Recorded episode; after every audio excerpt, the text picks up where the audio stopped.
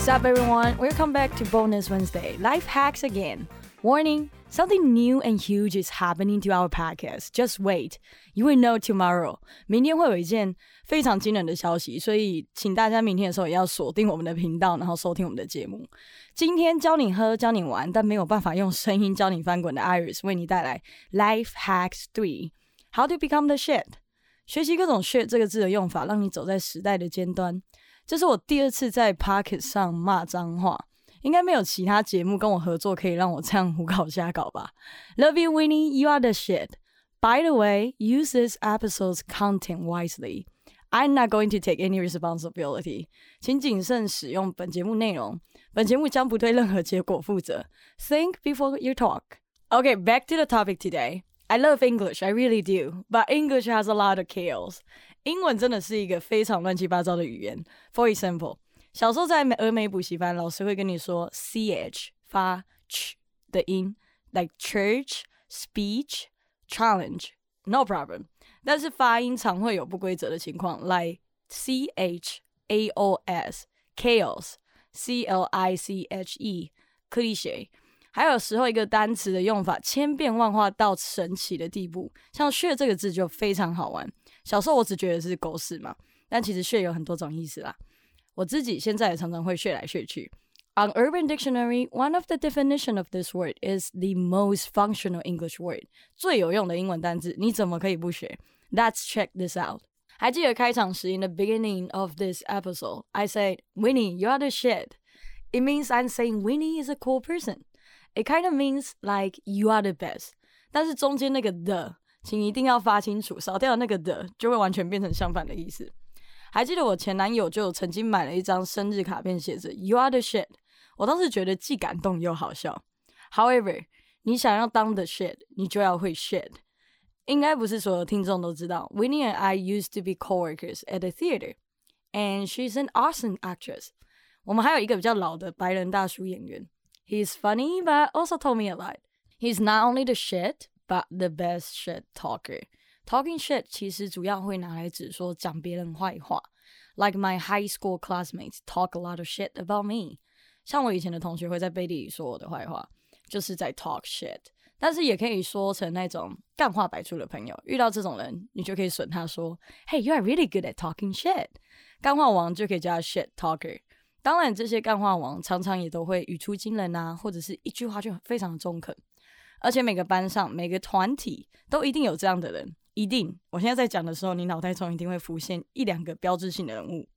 那你想说他们超级懂、超级会，you can say he knows his shit, she knows her shit. We use it when someone is very knowledgeable about a specific area or topic.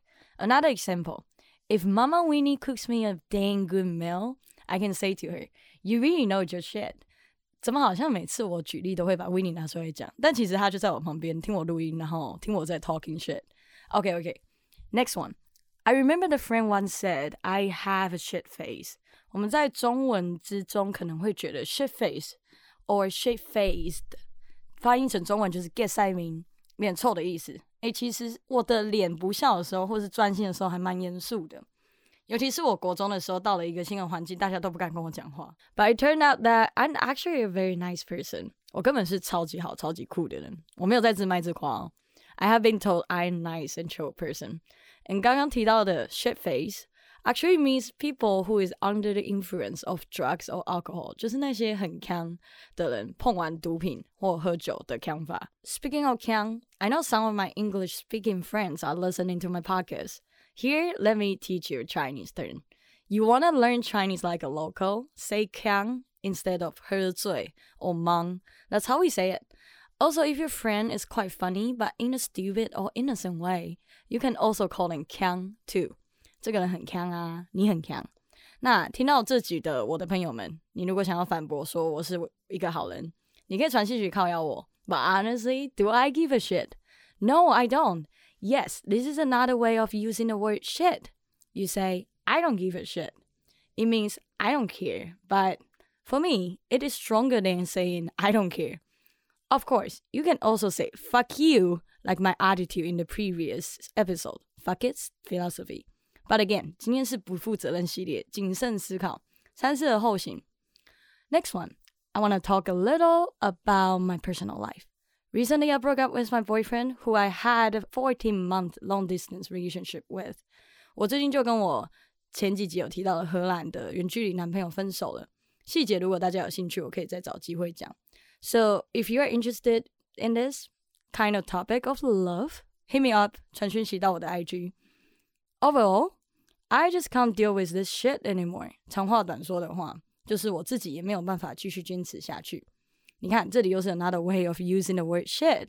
我觉得目前来说，我跟男友最近都发生了蛮多事情，所以两个人的状态都不太稳定。Both of our mentality and emotions are not stable. We have to pull our shit together first before loving somebody.